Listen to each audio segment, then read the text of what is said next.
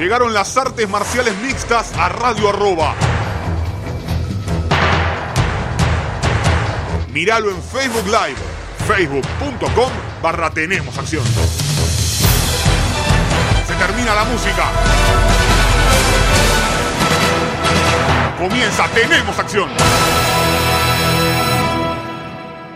Hola, hola, hola, hola, ¿qué tal amigos? Bienvenidos a una nueva edición de Tenemos Acción aquí en Radio Arroba. Che, fin de semana tranquilo, ¿no? No pasó nada, no, hubo muchas peleas importantes. Tranquilo, vamos a hacer una nada. ¡Ah! ¿Pero cómo que Juliana Peña es campeona de UFC? ¿Cómo que Juliana Peña es campeona de UFC? ¿Qué pasó? ¿Qué pasó? Amanda querida. Increíble.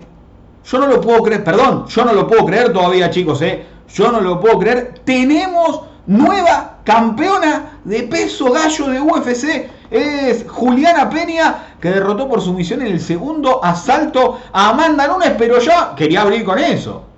Quería abrir con eso. La sorpresa del año y tal vez una de las más grandes de la historia del MMA femenino, ¿eh? Porque Holly Holm a lo sumo tenía un poco más de espalda con todo lo que había hecho, pero Juliana Peña salió de la galera, ya vamos a llegar. Lo cierto es que también retuvo el eh, cinturón Charles Oliveira. El eh, campeón brasileño de peso boliviano sometió a Dustin Poirier en el eh, tercer asalto. Y qué lindo es tener un campeón como Charles Oliveira. Y lo digo porque se presta al espectáculo. Eh, tranquilamente podría haber derribado en el primer asalto como lo hizo en el segundo, quedarse ahí, pegar un poquito, no hacer mucho más, pero siempre se mantuvo muy activo. Y hay algo que tiene Oliveira y que se y es lo que siempre decimos cuando se fue GSP en su momento, ahora que no está Jones, eh, ahora que se fue Javib, y es que cuando un campeón durante tanto tiempo marcó tanto la diferencia, uno se termina encontrando con un nuevo campeón que no es infalible. Porque Oliveira le pegó a Poirier, lo tiró en el primer asalto y uno ve que le puede ganar. O sea, Gaethje le puede ganar, Poirier en una revancha, porque no? Chandler le puede ganar, Makachev Darius le puede hacer pelea y tenés. No, es que vos decís, no, acá gana seguro. Hasta McGregor, Hooker, Fisiev, no hay uno que decir, no, a este le gana fácil, a este lo pasa por arriba. Y eso me parece es lo que hace que, que, una categoría sea divertida. No tenés pelea segura con Oliveira, porque Chandler lo tiró, porque Poirier lo tiró y porque la verdad que estamos frente a un tipo que si bien se lo nota falible, se lo nota eh, uno más, no es que uno lo ve, no, el tipo toca en el piso y te finaliza, te hace un nudo, pero realmente es muy divertido de ver pelear. Es muy es ese tipo que vos decís, quiero ver una pelea de este, porque capaz que uno, Javi me aburre, no lo quiero ver, pero ¿Cómo vas a decir no quiero ver una pelea de Oliveira? ¿Te gusta otro deporte? ¿No te gustan las MMA si no querés ver una pelea de Oliveira? Y la verdad que, que se preste al intercambio como se, como se presta y cómo fueron al suelo en el segundo asalto. No fue un derribo desesperado de Poirier, ni mucho menos, sino que Poirier estaba por encima pegando, medio que le enganchó la pierna con un homoplata que no había dónde, se agarró del brazo como podía. Poirier gira, cierra la guardia y no se pudo levantar más Poirier del suelo. En ese segundo asalto que para dos jueces fue 18. Y me parece que por ese lado viene también el, tema del análisis, porque después en el tercer round le ganó fácil la espalda y lo sometió fácil.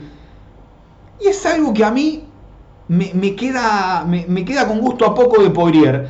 Y hay algo que me llama la atención. Y es que Poirier no para de dar grandes peleas. Eh, el uno a la hora de dar grandes peleas, Poirier. A ver, no están en orden porque las puse como me las fui acordando. Las dos con Conor, Álvarez, Hooker, Holloway, Gaethje, Pettis y Javib. ¿Ustedes escucharon los últimos nombres que enfrentó Poirier? Dos veces McGregor, Eddie Álvarez, que siempre te lleva al límite. y por más que pierdo, gane, siempre te vuelve loco. Dos peleas con Eddie. Dan Hooker, que fue un peleón, le ganó a Holloway. Le ganó a Gaethje. Perdió con Javi y le ganó a Pettis en otra también pelea que fue espectacular. Pero me parece que acá hubo algo que no se había visto antes. Y yo, cuando mientras más pasaba la pelea, más derrotado lo sentía a Poirier. Como que su actitud para enfrentarse a un grappler no es la misma que para enfrentarse a un striker. Me parece que confía mucho más en su mandíbula que en cualquier otra de sus armas. Y Oliveira hizo algo y me parece muy copado lo que detalló la transmisión oficial de UFC. Golpes conectados al cuerpo. Y a los 3-4 minutos de pelea había 10 golpes conectados de Oliveira al cuerpo. No ataca mucho al cuerpo Oliveira, pero lo fue pinchando. Le fue sacando resistencia física y se notó en Dustin, un tipo que nunca tiene problemas de cardio realmente, Poirier. O sea, ha tenido guerras a 5 asaltos, lo noqueó a Gage en el cuarto. Eh, a Holloway, o sea, no con, Holloway, eh, con problemas de cardio te pasa por arriba. Eh, lo mismo, lo mismo Hooker, que es un tipo que va a cruzarse sin ningún inconveniente. Y entonces me parece que, está bueno remarcar que el Poirier que va al palo y palo, si Oliveira se quedaba en el palo a palo en el segundo, capaz Poirier la ganaba.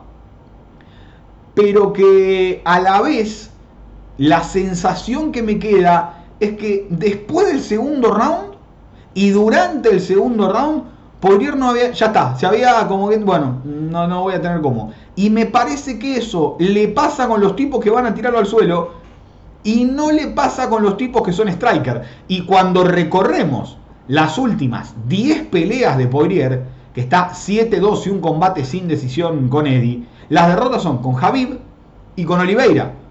Me parece que esa es, la clave. Mientras le pongas striker, tenés peleas espectaculares. No estoy diciendo que haya sido una mala pelea, incluso lo tuvo en el primer asalto.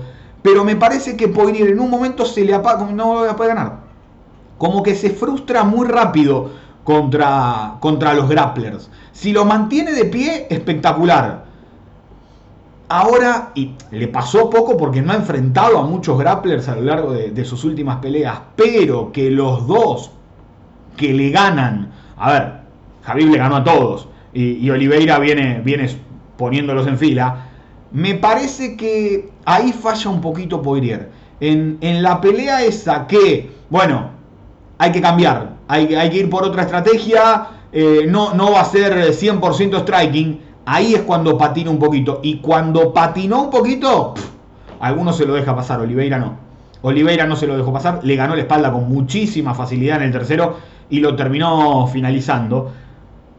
Y algo raro y que, no, había tenido. Los dos tienen la misma edad, los dos tienen 32 años, tienen muchísimo todavía por dar, pero da la sensación de que Oliveira tiene muchísima más carrera por delante que, que Dustin Poirier. No sé por qué es una sensación que tengo, como que Poirier, al haberle ganado esas dos peleas a McGregor, al haber peleado con Javib, como que ya se sacó de encima todo el top que había, perdió, ganó, perdió, ganó, no importa, más ganó de lo que perdió, por supuesto pero como que no hay tanto fresco para Poirier, no hay tanto nuevo para Poirier. Y me parece que eso en, la actitud que tuvo a lo largo de la pelea le, terminó jugando un poquito en contra. Es una sensación realmente que me quedó a mí. No quiero decir que Poirier de acá más vaya a perder todas las peleas. Es más, me parece que sigue siendo favorito contra todos, o contra casi todos. Pero que tendrá que hacer un poco más para las peleas titulares. Porque le ganó el interino a Holloway pero en las dos peleas que tuvo el título en juego los terminó perdiendo. No importa cómo, importa cómo, y me parece que esa actitud del final es la que queda, porque Javib lo sometió y ahora Oliveira lo sometió. Y vos, yo me imaginé que Holloway en su momento le iba a poner y poner un ritmo. Holloway le ganó, eh, le ganó bien ir a Holloway. Digo, lo mismo pasó con Hooker, pero son peleas de bueno, dale, vení, vamos a pegarnos. A Gaethje lo noqueó de, bueno, vamos a pegarnos y pegándome no me vas a ganar. Ahora si me derribás, me tenés dos minutos más o menos dominado, me quedo corto y no, no sé para dónde salir. Esa fue la sensación que me quedó que, volvemos a lo mismo, es simplemente una sensación que me dio Poirier en su pelea con Javib, que recuerden, se tiró a la guillotina, no pudo cerrar porque tal vez lo finalizaba y después Javib se lo llevó puesto. Después Javier se lo llevó puesto.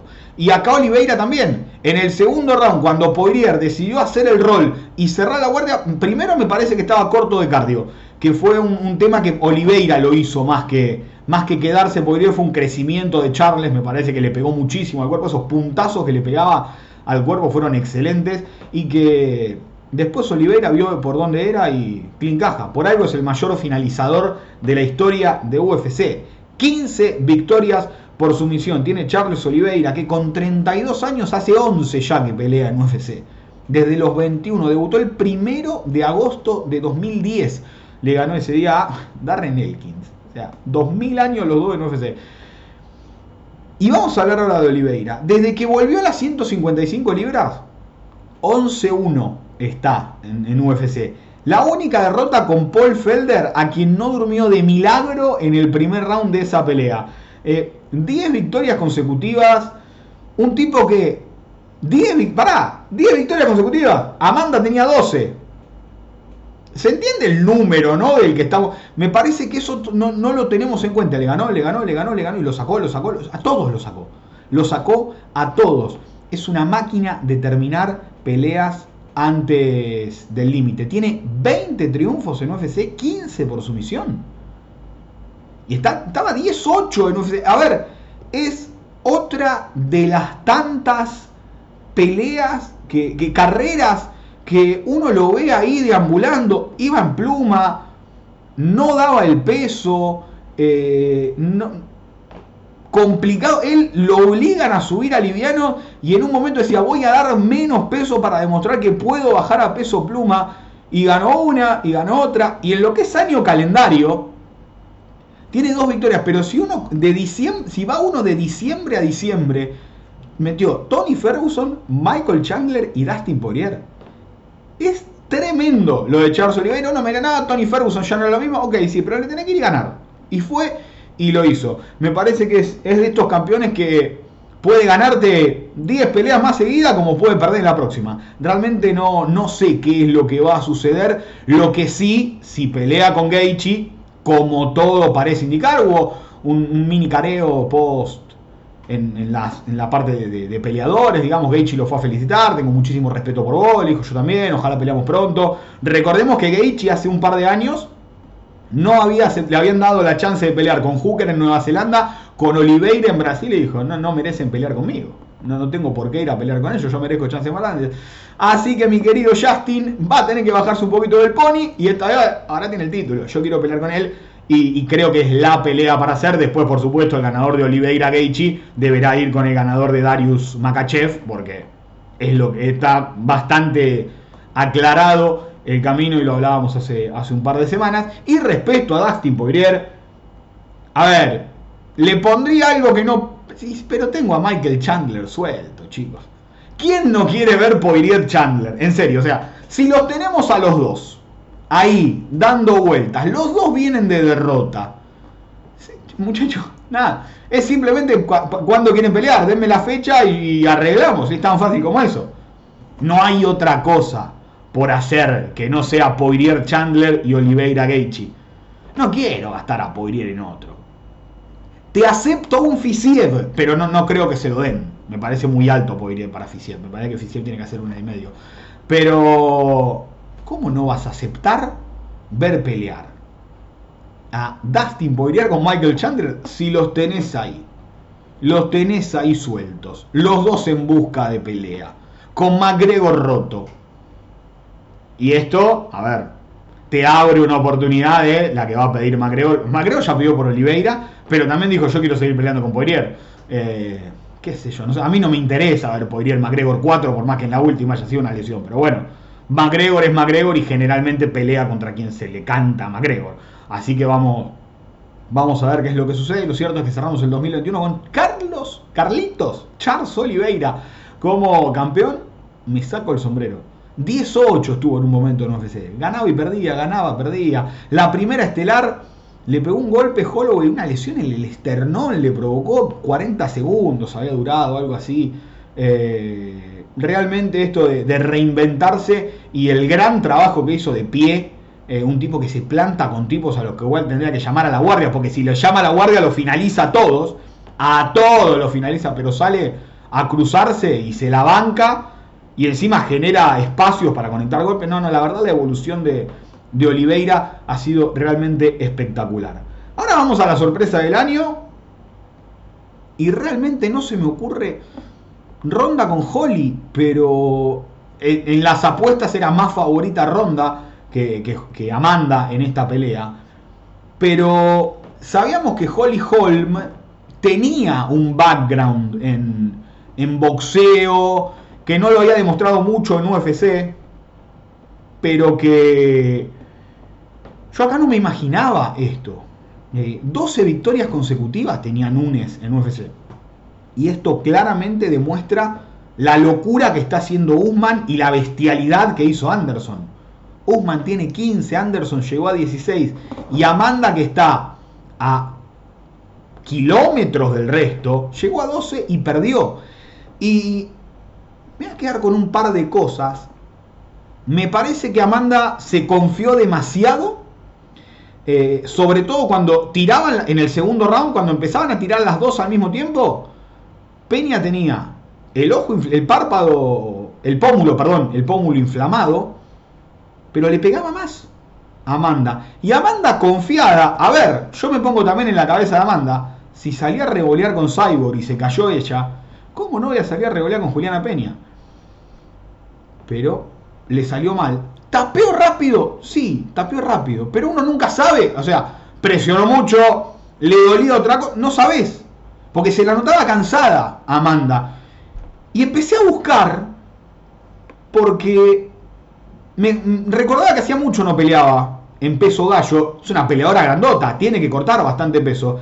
La última pelea en peso gallo de Amanda Nunes había sido el 14 de diciembre de 2019 en la preparación para esta pelea tuvo que frenar un tiempo porque dio positivo de COVID. Entonces, si vos, che, hace dos años no cortaba hasta 61.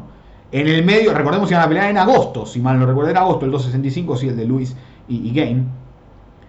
Si en agosto tuviste COVID, se te retrasó todo los planes que tenías de cara a una pelea. Tal vez creyó que con algo le alcanzaba y su cuerpo no respondió como ella recordaba que respondía a su cuerpo. O si, por ejemplo, en 66 kilos tenía más cardio para salir a tirar y cuando estás arriba decís, bueno, tiro porque banco y de repente buscas el aire y no lo encontrás, porque en un momento parecía eso, parecía agitada Núñez, parecía que estaba falta de cardio. Y a ver, puede pasar, le puede pasar a la mejor de todas, porque no peleaba hace dos años en esta categoría. Y nunca nadie se quejó porque no defendía el título gallo. ¿eh? En ningún lado le di dos años sin defender el título gallo. Porque no había rivales. Y realmente Peña no era una rival lógica. Juliana Peña ganó de Ultimate Fighter la primera temporada de peso gallo femenina. 4-1 en UFC. Se toma su tiempo. Es madre. Vuelve. Le gana a Nico Montaño. O sea, le gana a Nico Montaño Germain de Randami la finaliza con una guillotina, le gana a Sarah McMahon y ante la falta de rivales le dijeron que suba. Y Juliana Peña, tan solo con el jab, le, complicó la vida por completo. El jab.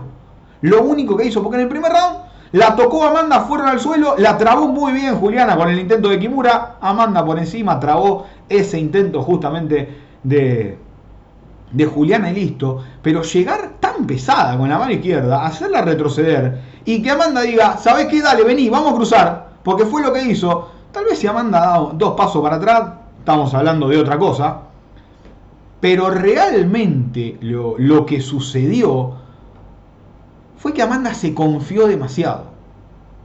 Tapeó rápido, desde que fueron al suelo hasta que terminó la pelea pasaron 9 segundos, los conté.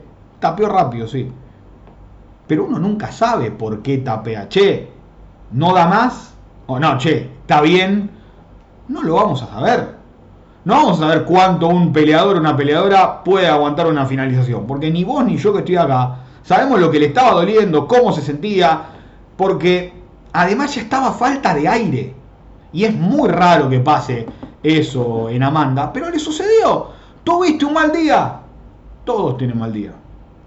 Todos todos. Juliana Peña tuvo un gran día. Porque cuando se tuvo que mantener en pelea se mantuvo. Y Amanda volvió a esos viejos vicios de la Amanda de Strike Force. vamos a cruzar, ya fue. Con Cyborg le salió. Una categoría por encima, sí, pero le salió. Noqueó a Holly. La última pelea no había estado tan cómoda en el striking en peso gallo con y que la terminó derribando y la terminó controlando los cinco rounds en el suelo. Entonces, me parece que hay que valorar un poco lo que hizo Juliana Peña. Porque no, que Amanda se dejó ganar porque le conviene más una revancha. Chicos, ¿ustedes creen que Kyla Harrison estaba sentada en primera fila de casualidad? ¿Sabes la plata que podían haber hecho Amanda Nunes y Kyla Harrison más UFC en, en una pelea titular entre ellas, trayendo a la invicta judoka olímpica, bicampeona de PFL? Por más que ya sabemos que el nivel de los rivales ni se compara hubiera estado bastante bien y por algo estaba Kyla Harrison y por algo a lo largo de la semana se habló tanto de Kyla Harrison, ¿no? Le convenía más esa pelea a Nune, no le queden dudas. Ahora, esto es revancha inmediata. No hay duda alguna. Y veremos qué pasa. Porque si no es trilogía inmediata y ya tenemos el, título gallo acomodado con, con mucha facilidad. Ahora me parece momento de Amanda de al peso pluma correrlo. Que pele Norma Dumont. Denle el título a Norma Dumont de peso pluma. Sácamelo. Pero me parece que ahí está la clave ahora. Me parece que lo importante es que Amanda se sitúe en pelear en peso gallo. Porque apareció una rival, parecía que no había, apareció. Y le ganó y la finalizó y le ganó bien. Siempre, a ver, yo sigo pensando lo mismo. Amanda y Valentina tienen que tener un muy mal día. Lo tuvo Amanda y perdió. Porque hay diferencia entre Amanda y Peña. Porque no es que Peña impuso su estilo. Peña es una luchadora. Eh, no es tan suelta de mano como para pegarle la paliza que le pegó. Porque en un momento fue paliza, le estaba pegando por todos lados. En el segundo round, en un momento, tiraban las dos el jab. Amanda se olvidaba de correr la cabeza. Entraban todos en la cara. Y no pegaba uno Amanda, ¿eh? No pegaba uno. Juliana, otra cosa que hizo, faltarle respeto. La respetaron todas. Todas, todas. Y claro, ¿cómo no la vas a respetar? Es la mejor, le gana a todas. La respetás. Tenés que entrar a faltar el respeto. Y como es, ¿sabes qué? Yo voy a perder, pero te voy a pegar. No tenés que después que, uh, bueno, acá hubiera hecho. No, no, no, no. Juliana Peña hizo lo que debía y Amanda Nunes no. Gran, gran victoria de Juliana que está 12-4 como profesional, 7-2 en UFC perdió también con Valentina. Valentina la finalizó. Y me parece que si Juliana se mantiene en la categoría, ahora tiene otro gusto, que suba Valentina Shevchenko. Todo a su tiempo. Juliana tiene que pelear de vuelta con Amanda. Lo primero y principal. A no ser que Amanda diga, che, no estoy más para peso gallo y se quede en peso pluma y le dejen la categoría y le inventen la categoría y le entren a tirar rivales, armen la división como ya tendría que haber hecho UFC y no hizo. Pero bueno, dos años sin pelear y se notan, quedó en 5 el número de defensas consecutivas para Núñez, en 6 Valentina actualmente y Ronda Rousey. Es un número difícil al que llegar. Johanna también quedó en 5 y eran peleadoras de, renombre. Imagínense los récords de Dimitri Johnson. Dimitri Johnson llegó a 11, creo, ¿no? 10, 11. Así se empiezan a valorar ciertas cosas. Núñez está a años luz del resto y llegó a 12 victorias consecutivas. Imagínate Usman, que tiene todos rivales que son Durinio, más Vidal, que más Vidal es mejor que cualquiera de las rivales que pueda haber tenido Núñez, me parece, en cuanto a, a, la hora de, che, mirá la cantidad de peleas que tiene, cómo pelea. Covington, ni hablar. Amanda no tuvo a su Colby Covington, un tipo que la lleve al límite. Nunca la nunca la habían llevado al límite Amanda Perdió con Singano, sí, pero en estas 12 victorias, en ningún momento fue una pelea, la pelea cerrada con Valentina, pero es más por lo que no hicieron cerrada de por lo que hicieron. Realmente, porque la pelea fue aburridísima. Eh, entonces me parece que, finalmente le encontró el horma del zapato a Núñez. Vamos a ver qué pasa con la revancha. Si Amanda llega, sigamos cuidándonos de Amanda, ¿no? Eh, tampoco es que no va a ganar Juliana Peña caminando ni mucho menos. Vamos a ver qué es lo que pasa. Vamos a ver si Peña es la Namayuna de, de con Amanda Nunes. Lo cierto es que hemos tenido las últimas eh, peleas por el título de, UFC han sido extraordinarias. Eh, los últimos pay-per-view de UFC han sido. Eh, han tenido un nivel. Volkanovski Ortega, Jan Sanhagen, Blajovic Teixeira, Usman Covington, Rose Whaley. creo que no me olvido ninguna de, las consecutivas. Hemos tenido un, fin de año respecto al nivel de los pay-per-view que yo no sé si alguna vez tuvimos en la historia de UFC.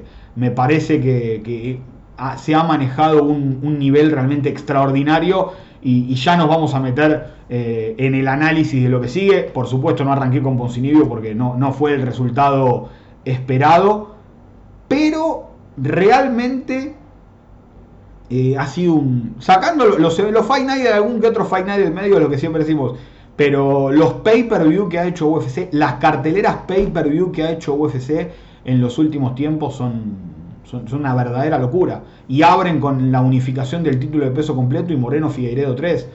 Eh, en el 271 ya sabemos que va a pelear Robert Whittaker con, Israel Adesanya, la, la, revancha de tanto tiempo que se esperó, los dos mejores medianos lejos de los últimos tiempos.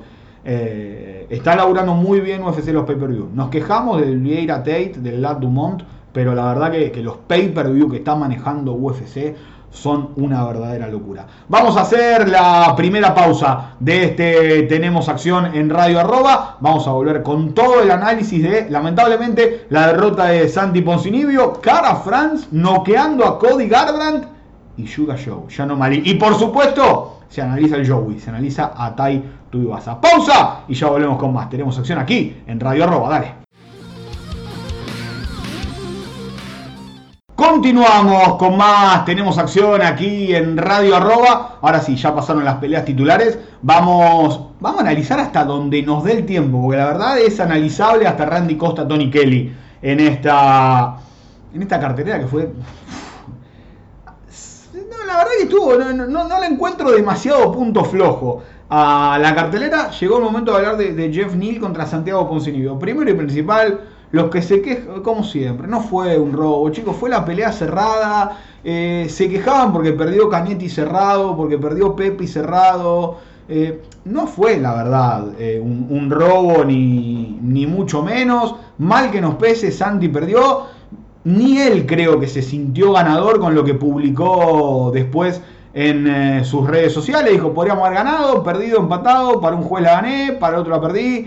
me parece que que por ahí está, está la clave, o sea, no, no nos tenemos que mentir en decir, no, los chorearon, porque siempre somos los pobrecitos que nos roban, y, la verdad que la diferencia del tercer asalto sumado a ciertas cosas del primero hacen que Jeff Neal se haya llevado bien la pelea, mal que nos pese, y, y hay algo que no se tiene tanto en cuenta, y, y me parece que que tampoco debería tenerse en cuenta, porque no, es una forma de, evaluar la pelea, pero a veces hay que ganar y a veces hay que parecer que se está ganando la pelea.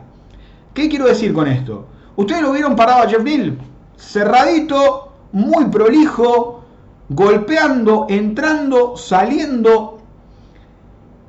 Y la postura de Santiago, porque es su estilo, porque pelea así, de bajar mucho la guardia, de bajar las manos y sacudir los brazos como para sentir más soltura, eso hace parecer que Santiago está cansado. Y, no, y, da la sensación de que Jeff Neal siempre es más prolijo y siempre el que golpea un poco más, che, mirá, se vio bien el golpe, el que tira como tira Santi, eh, termina sumando más el otro. Nos guste o no nos guste, la verdad es esa, hay que ganar la pelea y a la vez la sensación que daba la pelea era que Jeff Neal estaba cómodo y que el que estaba reacomodando siempre es Santi. No quiero decir que haya hecho eso justamente, pero otra vez me dio la sensación de que le costó afirmarse a Santiago, que, que le costó pelear bien afirmado como contra Baeza. ¿Se acuerdan que el, inicio con Baeza, digamos, che, qué raro, ¿cómo, cómo pisa? Es el estilo de Santiago y tal vez no estar tan erguido o en una posición tan normal, una posición más ortodoxa, hace que quede un poco mal parado y como que se patine un poco. No lo sé realmente, pero es, esa fue la sensación que me quedó, que al principio le costó hacer un poco pie. Y el primer round, que fue parejo, incluso las estadísticas decían que conectaron los dos la misma cantidad de golpes y Santiago conectó cuatro más en el segundo, eh, me dio la sensación de que Neil metió un par de golpes, hay un high kick que es clarísimo, que esos fueron los que hicieron la diferencia. Mínima, pero diferencia al fin, como para con tarjeta en mano decir, che, ganó Neil el primero, ganó Santiago el segundo, ganó Neil el tercero. La sensación era que en el último minuto el golpe bajo, raro el tiempo que se tomó porque dijo, no, vamos a seguir y después no, no, para, para, para, para. raro ese momento de, muy, muy charlada la primera, la primera parte de la pelea, las manos en los ojos, el golpe bajo, muy, muy, muy hablada. Eh, pero me parece, y, repito, es una sensación que por el hay peleadores que tienen estilos que parecen que ganan siempre. Stephen Thompson. Siempre eh, mantiene, te puede gustar más o menos, pero es lo, que demuestra cómo él se para a pelear. Y Stephen Thompson siempre parece que gana. Nunca te va a parecer que está perdiendo. Otro que casi siempre parece que gana cuando va para adelante, Nate Díaz. Más Vidal, porque te muestran una confianza uno con un estilo, otro con el otro, que siempre te hace parecer que él está imponiendo el ritmo. Nick Díaz, vieja escuela, lo mismo. El viejo y conocido Nick Díaz, Carlos Condi, caminaba, lo insultaba y la terminó ganando Condit. Me parece que con esas cosas, los rounds parejos terminan yendo para el que da una sensación de mayor solidez. Y eso fue lo que me pasó. Santiago cerró bien el primero, Siguió bien el segundo, en el tercero no le alcanzó, porque el tercero fue el más claro de los tres, me parece, para, para Jeff Neal. Una lástima, eh, siempre nos quedamos con el qué hubiese pasado si, qué hubiese pasado si Santiago peleaba con, con Usman en Chile, qué hubiese pasado con esos dos años fuera de Santiago después del UFC Argentina, que, que tenía las siete victorias consecutivas. No lo vamos a saber. Me encantaría decirle si hubiera sido campeón o no, perdía la siguiente. No lo vamos a saber, nunca lo sabremos y, es una de, esas... No va a quedar en la historia del MMA como en la gran duda, pero al menos a nosotros, los de este lado del mundo, lo que nos importa, que, que pelee y que gane Santi, que ganen los argentinos, que ganen los latinos, vamos a decir, che, la ¿qué hubiera pasado, no? En el mejor momento llegó el baldazo de agua fría. Llegó una lesión, llegó otra, llegó una infección, llegó el COVID, todo, todo, todo, todo, todo, todo. Llegó la, cancelación de peleas, pasó todo. Y hoy Santiago está enfrentando a un nivel de tipos que le llevó años llegar hasta ahí. ¿Se acuerdan cuando no le daban al ranqueado? Cuando no lo ranqueaban. Bueno, ok. Ahora directamente fue por los ranqueados o por los que están cerca, por todo lo que había hecho antes. Me parece que, lo mejor y lo más destacable es que fue un año saludable para Santiago, que pudo pelear tres veces y que al menos estas últimas dos peleas ya se vio un poquito más el viejo Santiago. No, no el de esa pelea con Li Jingliang que eh, era más esperanza que, realidad realmente Jeff Neal fue superior y, no se puede decir más que eso realmente. O sea, ¿qué no vamos a tirar las mechas? O sea, no, porque esto, a ver chicos, se puede analizar, se puede hablar, eh, se puede debatir de por qué pasó esto, por qué pasó lo otro. Pero de ahí a que digan, no, porque la esquina le tendría que haber. No, la verdad que la esquina en esta no, no tuvo nada que ver. No, no hubo un error en el planteo. Me llamó la atención que en el segundo round vaya, vaya a derribar Santiago. Eh, simplemente se encontró con alguien que fue un poquito más prolijo, que hizo un par de cositas mejor en el primer round como para que le quede tildado para su lado y que ganó el tercero. Eh, no, le dicen mano de acero a Jeff Neal y no, no lo noqueó. ¿Y qué le van a decir? ¿Mano de manteca? Eh, acá viene el mano de manteca. Y no, eh, el, mano de almohada, no, le van a decir mano de acero, le van a decir mano de hierro, le van a decir mano de piedra. Son apodos de los peleadores. Santiago tampoco entró con una daga y lo apuñaló. Porque la daga, entonces lo apuñaló. No, chicos. O sea, son apodos. No sé qué pretenden. Y tampoco es que Jeff, Jeff Neal tuvo una operación muy grave antes de sus últimas dos peleas. Y realmente me parece que acá se tomó todo muy. Con Magni le roba la estrategia por completo. Stephen Thompson le ganó a Neil porque Stephen Thompson tiene un manejo de la distancia. Ya, saben mi opinión de Stephen Thompson. Para mí es de los tipos más difíciles de enfrentar, por más que no sea el uno de la división, ni mucho menos. Y acá Jeff Neal fue superior. No hay mucho más por, por, decir. Ganó bien el tercer round, ganó por poquito el primero. Santiago ganó el segundo, 29-28. El 30-27 a Neal, no sé, me parece un poco estirado. Y el 29-28 para Poncinibio también me parece un poco estirado. Me, me parece que le dieron el primero y el segundo. Eh, a ver, lo único claro, clarísimo es tercero Nil, eso no hay ninguna duda. En los otros para mí son bastante claros. Para mí el primero lo gana Nil y para mí el segundo lo gana Poncinibio. Hoy vi la pelea de nuevo y me quedó más claro aún. Porque los detalles, a ver, y para eso están los jueces. Para evaluar detalles. Que a veces lo hagan bien, que a veces lo hagan mal, no tiene que ver una cosa con otra. Pero si en los detalles uno fue superior, está bien, está bien que gane. E, ese que, ganó, que lamentablemente para nosotros, que queríamos que gane Poncinibio, fue Nil. Pero eh, me parece que nos tenemos que sacar a veces la camiseta de dejar de decir robo, robo, robo, robo, porque al fin y al cabo no lo fue. Ganó, ganó Nil y punto, ya está, no hay mucho análisis. Me encantaría ver a, Jeff Neal con Daniel Rodríguez, me encantaría. Y yo sigo pensando en un Poncinibio Salikov. Ah, Salikov va a pelear con Pereira. Tal vez con quien pierda de Muhammad y Thompson. Eh, más Muhammad, si Muhammad pierde con Thompson, me parece que Thompson está muy arriba.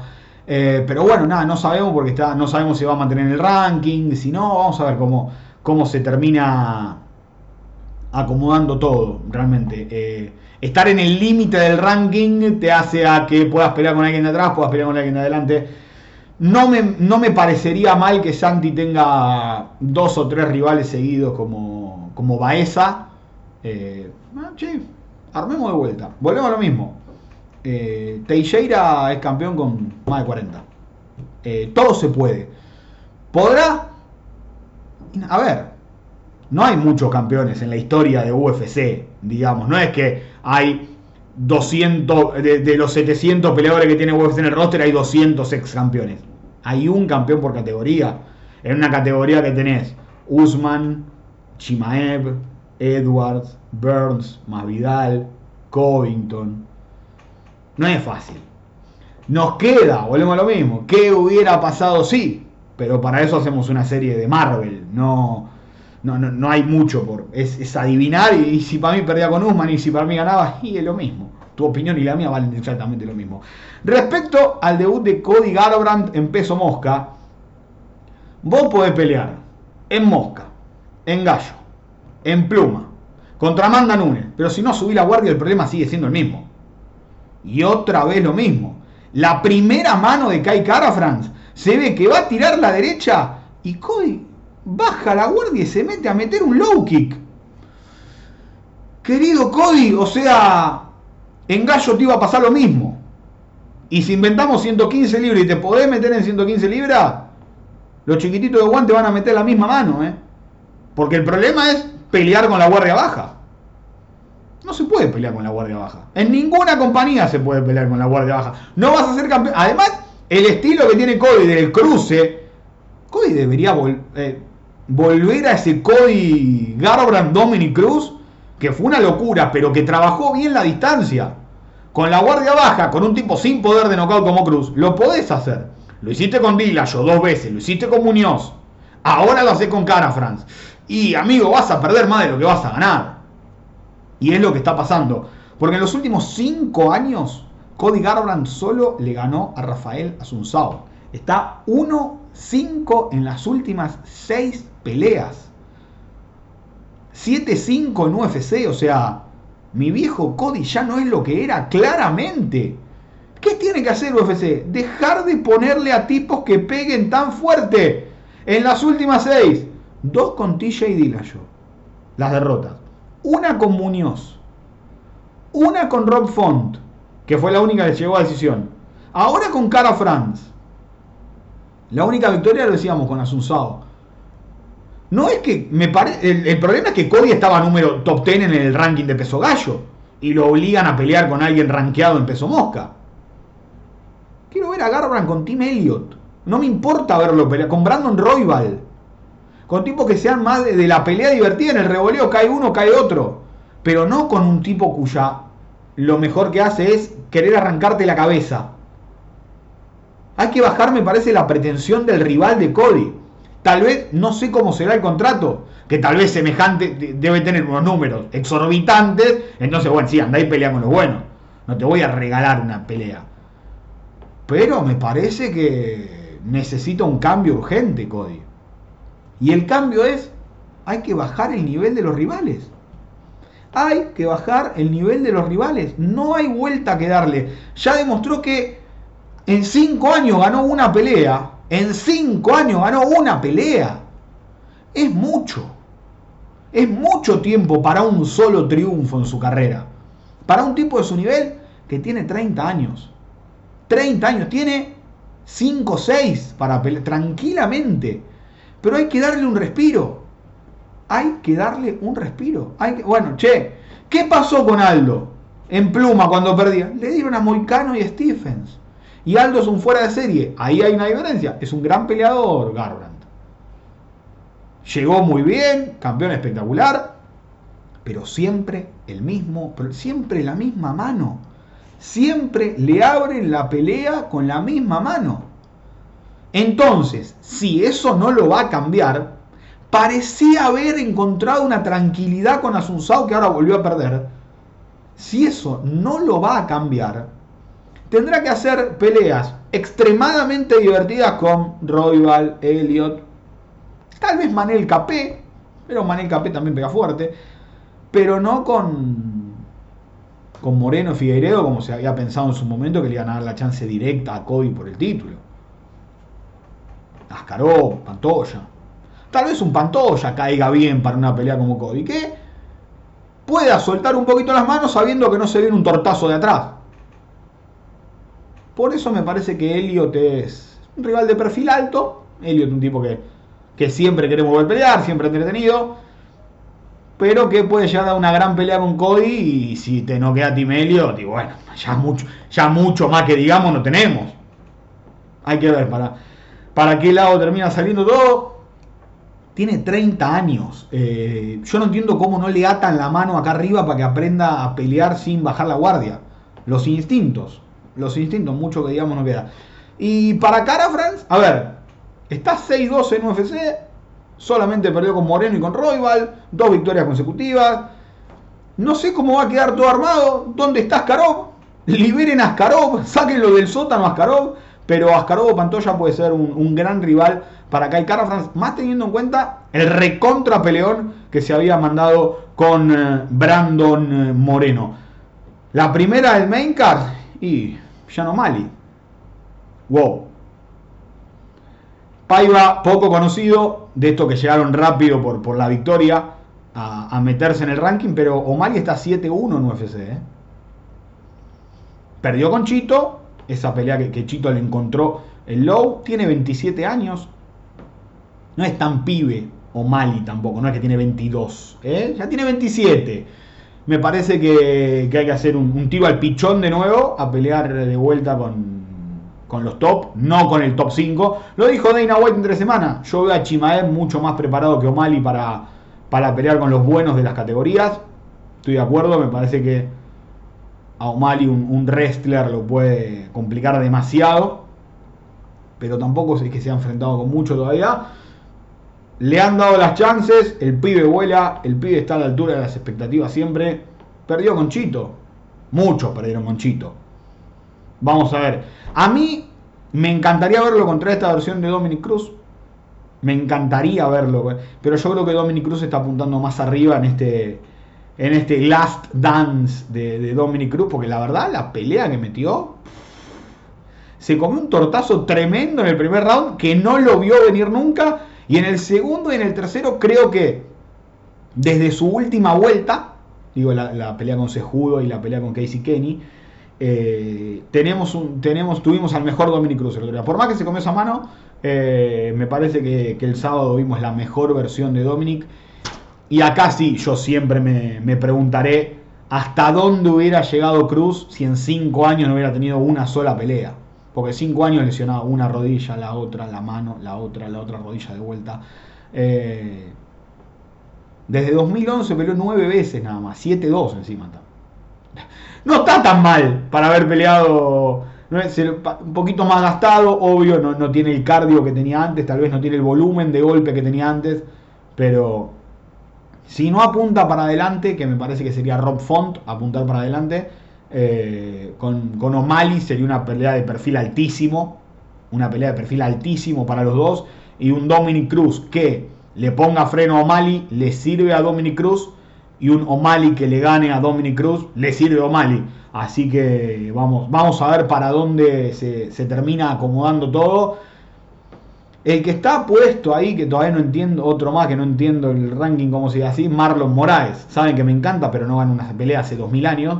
Eh, tal vez le apunte a eso O'Malley, a, a Moraes, pero realmente no, no sé. No me lo imagino que lo hagan pelear con, alguien como Balishvili, pero, pero vamos a ver. Eh, tampoco lo creo peleando contra alguien que esté fuera del ranking. que él sigue queriendo pelear con O'Malley, pero yo estoy a ver, si es que Dominic Cruz no apunta a un número alto en el ranking, estoy para ver un Dominic Cruz Yanomali porque me parece de perfil mucho más alto que Dominic Cruz contra Rob Font. Además, Josh Emmett volvió le ganó decisión unánime en tres asaltos a Dan La vieja confiable, eh, Josh Emmett, un tipo duro para cualquiera, acá consiguió una gran victoria. Nuestro amigo Taito Ibaza, carrera rara si las hay, la de Tuibasa.